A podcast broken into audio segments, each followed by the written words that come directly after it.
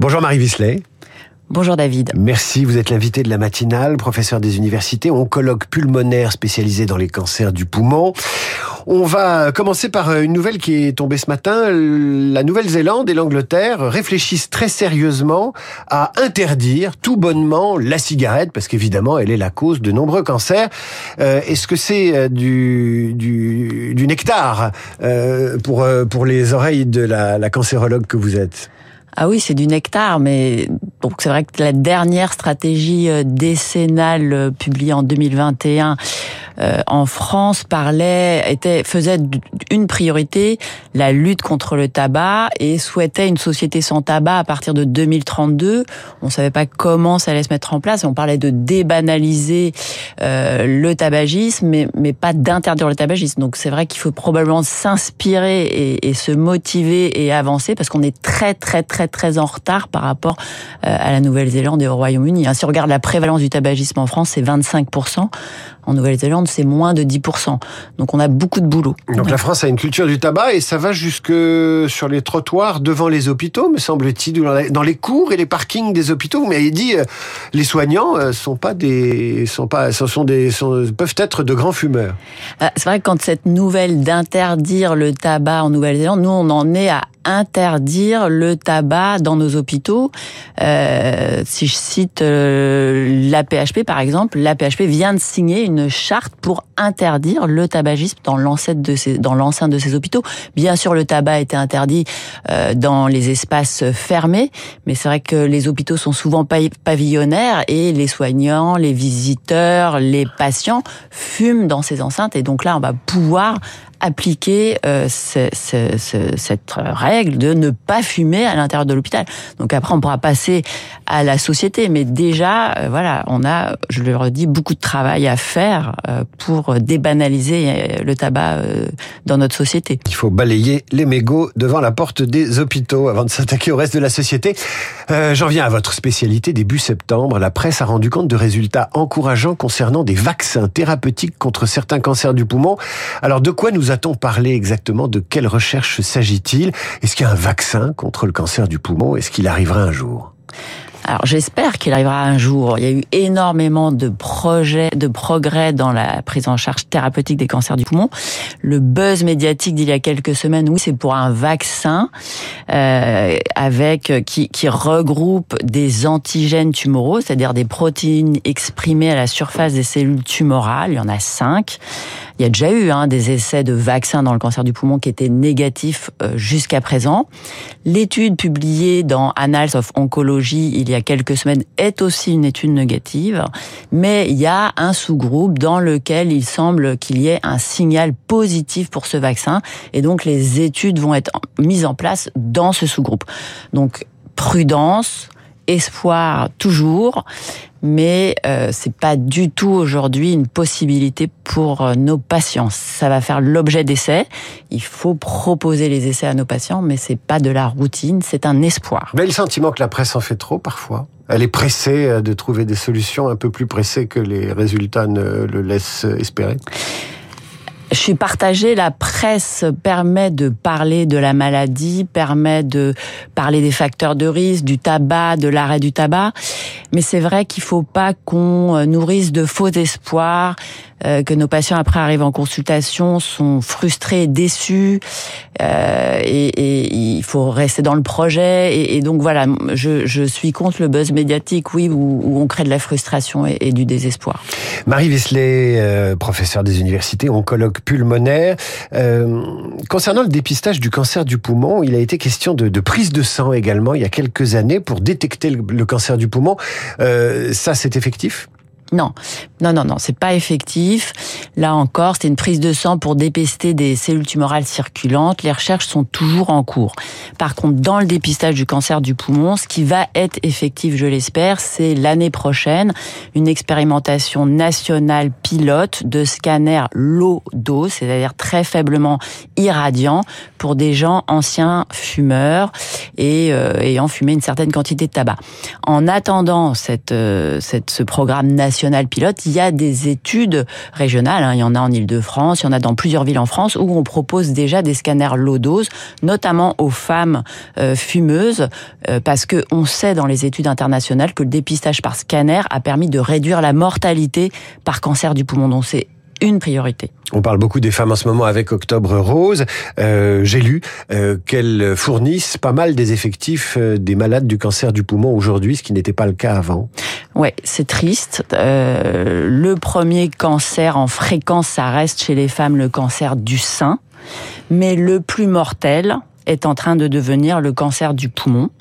Et puis l'incidence donc euh, du cancer du poumon augmente chez la femme parce que la femme euh, s'est mise à fumer plus tard et continue de fumer et continue à rentrer dans le tabac. Et donc le cancer du poumon augmente chez la femme en incidence et en mortalité. Marie Visley est invitée de la matinale ce matin. Elle est professeure des universités spécialisée dans les cancers du poumon notamment, ce qui nous empêche pas de parler euh, d'autres d'autres domaines de la science avec elle. Deux chercheurs viennent de se voir attribuer le prix Nobel de médecine pour leur recherche sur l'ARN messager. Est-ce que vous pouvez nous rappeler en quelques mots ce que c'est que les vaccins à ARN messager et si euh, ils sont prometteurs pour soigner certains cancers? Alors les vaccins ARN messagers, c'est les vaccins qui ont euh, permis euh, euh, de nous vacciner contre le Covid et qui ont qui, qui, sont toujours. Il y en a un nouveau qui sort là et qui va permettre en une dose à nouveau de nous protéger. Donc probablement que ces vaccins, donc l'ARN messager, on a nos gènes, c'est de l'ADN et puis c'est transcrit en ARN avant de devenir traduit en protéines. Donc la plupart des vaccins, ce sont des protéines qu'on injecte, et puis maintenant, ça va être des ARN messagers. Euh, ça a des avantages et des inconvénients. Probablement que dans le cancer, ça sera aussi une avancée thérapeutique. L'opération Octobre Rose vient de, débuter. On parle désormais des cancers très ouvertement. Des stars se confient. Carla Bruni vient de révéler qu'elle avait eu un cancer du sein il y a, 4 ans. Florent Pagny a évoqué très courageusement aussi son cancer. Il y a eu aussi le, courage de Bernard Tapie qui a parlé de son cancer du pancréas et l'estomac jusqu'à la fin. Est-ce que tout cela rend service aux patients et aux médecins? Aux médecins, je ne sais pas. Aux patients, euh, là encore, on parle du cancer, on parle de la maladie, on parle des facteurs de risque, on essaie de changer nos habitudes. Moi, j'aimerais que ces stars aussi euh, donnent des conseils euh, en population générale, en prévention, et disent plus souvent, mais non, ne rentrez pas dans le tabac, ne prenez pas ça, faites du sport.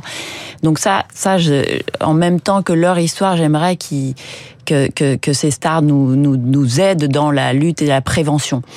Après, quand les stars vont très bien, tout va très bien. C'est vrai que quand les stars vont moins bien, ben, nos patients arrivent en consultation et euh, sont aussi euh, ont le blues, quoi. Et, et, et, donc on essaye de de, ben, de, de leur pareil garder les soirs, garder le projet euh, et surtout ne pas extrapoler. C'est pas parce que euh, Monsieur ou Madame a ce type de cancer qu'il va falloir se projeter et s'identifier.